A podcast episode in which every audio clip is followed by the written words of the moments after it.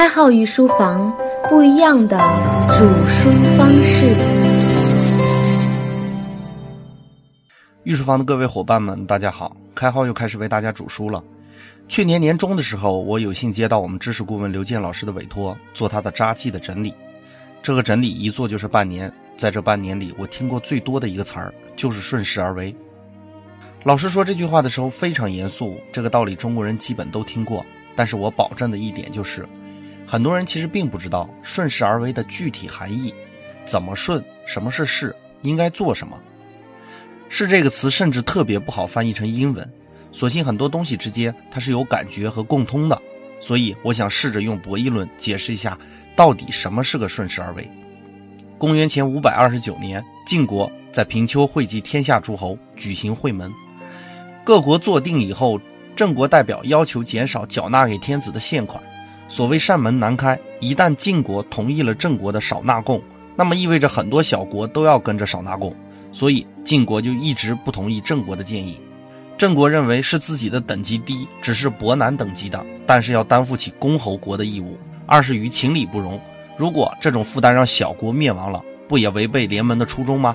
于是，在郑国死缠烂打之下，晋国同意了郑国的提议。如果用现代人的眼光来看，这就是典型的制度博弈，也就是小的一方的毁灭，为大的一方带来的成本高于允许小的一方生存所带来的成本。那么，在一定程度上，大的一方会承担这种成本。帮助小的一方存活，可能概念有点拗口。换到刚才的例子来讲，如果郑国不能存活下来，那么对于晋国来说，边境的牵制力量又少了一个。那么相比于一年损失的贡献，边境损失的地盘乃至获得更强大的敌人，对于晋国来说是不利的。所以晋国也只能勉为其难接受这种情况。现在基本理解了制诸博弈的定义，为了方便理解一下，我们简单的说一下制诸博弈的模型。假设有两头猪在同一个猪圈内，一头大猪和一头小猪。我们假设它们都能独立的思考，也懂得趋利避害，懂得如何实现自立。我们继续假设，假设猪圈很长，猪圈的这头是吃食的食槽，在食槽的对面是控制出食的踏板。每一次踏踏板会出十份的量，而从踏板这头跑到食槽的那头，需要消耗两份食物的量。那么每头猪都要面临这样的选择。要么踩踏板，要么等着对方踩踏板。如果小猪去踩踏板，那么它回来只能吃到一份，因为大猪吃的非常快。那么对于小猪来说，显然是不合算的，因为路程就要消耗两份食物。如果大猪去踩踏板，等着小猪吃，大猪能吃到六份，小猪能吃到四份。如果两只猪一起去踩踏板，一起跑回来，那么大猪能吃到七份，小猪能吃到三份。如果两头猪都选择等待，那么谁也吃不到食物。那么我们来看一下，对于小猪来说，只要它去踩踏板，它的收益必然不如不踩强。因为如果大猪选择一直等待，那么小猪也会饿死于奔波之中。所以对于小猪来说，等待是唯一且必然的选择。这就是重复剔除优势策略的均衡。那么对于小猪来说，坐享其成是最好的策略。对于大猪来说，只有努力一种途径。既然努力是必然的途径，那么大猪也就只能不太在意小猪蹭吃的行为，反正都得努力。蜘蛛博弈和我们上节讲到的猎鹿博弈一样，看似没有公平而言，但是不失也是一种合理的选择和分配。每个人都有着自己的利益、意愿和优势资源，想要满足每个人的利益，在逻辑上是永远不可能的。因此，公正的问题是无解的，绝对意义上的公正是伪命题。任何可能的制度。都是不公正的。那么结合上节的内容来看，上节我们说过了多劳多得，这节我们又讲了多劳不多得，不劳而获的行为。其实要有一个合理的世界观去维系这种东一榔头西一棒槌的学科。《鬼谷子》一书中就有这样的记载：故圣人之在天下也，自古至今其道一也，变化无穷，各有所归，或阴或阳，或柔或刚，或开或闭，或持或张，就是这个道理。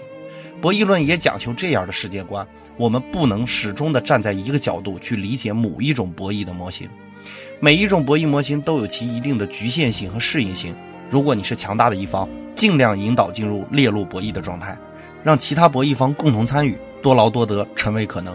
如果你是弱小的一方，就尽量进入制诸博弈的状态，让你的损失成为大多数人的损失，那么他们必然会在意你的得失。如果你足够细心，你就会发现，我们一开始讲的囚徒困境，根据不同条件的改变，渐渐演化成其他的模型。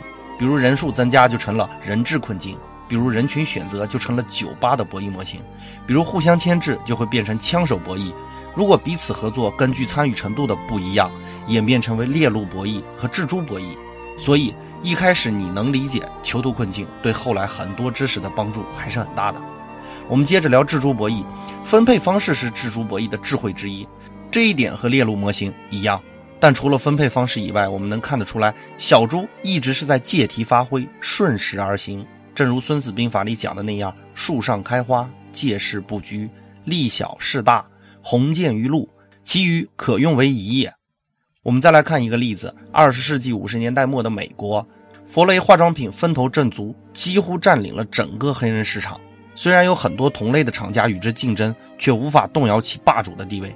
但是有一个叫做约翰逊的销售员打出这样的广告语：“黑人兄弟姐妹们，当你们用弗雷公司的产品化妆后，再擦上一层约翰逊的粉质膏，将会收到意想不到的效果。”大家因为对弗雷公司的产品的信赖，自然而然地过渡到约翰逊的产品中来。最后，约翰逊只是一只小猪，一点一点的挪，最终成功地占领了弗雷公司的市场份额，最终成为黑人化妆品市场的新霸主。这种借势上位的行为，还表现出另外一种后来者居上的智慧。《孙子兵法·虚实篇》中对先机的阐述相当的推崇：凡先处战地而待敌者易，后处战地而驱战者劳。故善战者 治人而不治于人。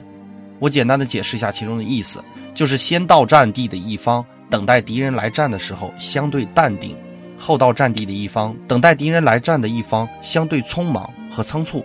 所以，善于战斗的人是调动敌人，而非被敌人调动。虽然先发制人可以治人，倘若你更加强大，后发制人反倒会一击毙命。蜘蛛博弈体现的就是这个智慧。小猪在博弈中看似一直处于被动的状态，但大猪却一直被牢牢地攥住。小猪熬得住寂寞，就能迫使大猪踩踏。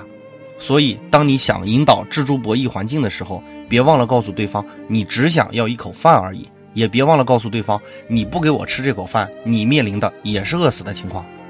本节的内容就播讲到这里，下节我们会深化的解读蜘蛛博弈的应用和注意事项。感谢大家的收听，伙伴们，我们下节再见。